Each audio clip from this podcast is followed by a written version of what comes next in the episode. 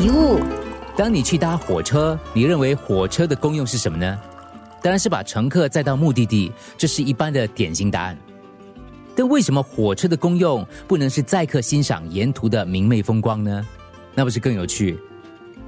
当你看球赛，你认为是输赢比较重要，还是比赛过程比较重要呢？当然是输赢比较重要啦。两队比赛拼得要命，不就是为了争出个胜负吗？不过，只是为了知道输赢，你又何必从头到尾去看那场球赛呢？干脆告诉你结果不就行了吗？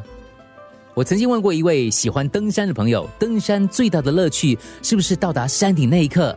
他说：“当然不是，登上山顶的喜悦只是一瞬间的事。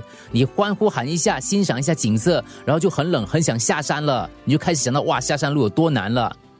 那你为什么喜欢登山呢？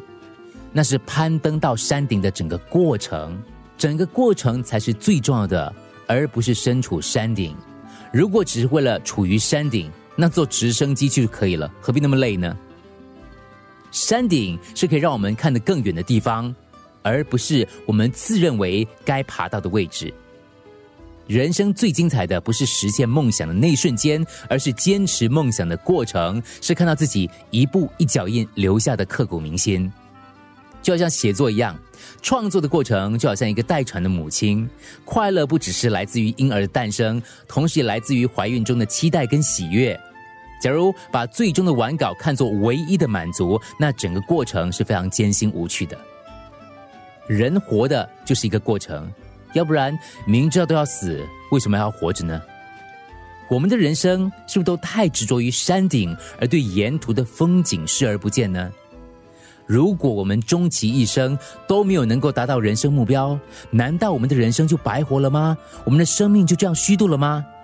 当然不是，生命是一趟旅程，它并没有最终的目的地。如果有的话，那就是坟地。美好的人生并不在道路的尽头，而是在整条道路上。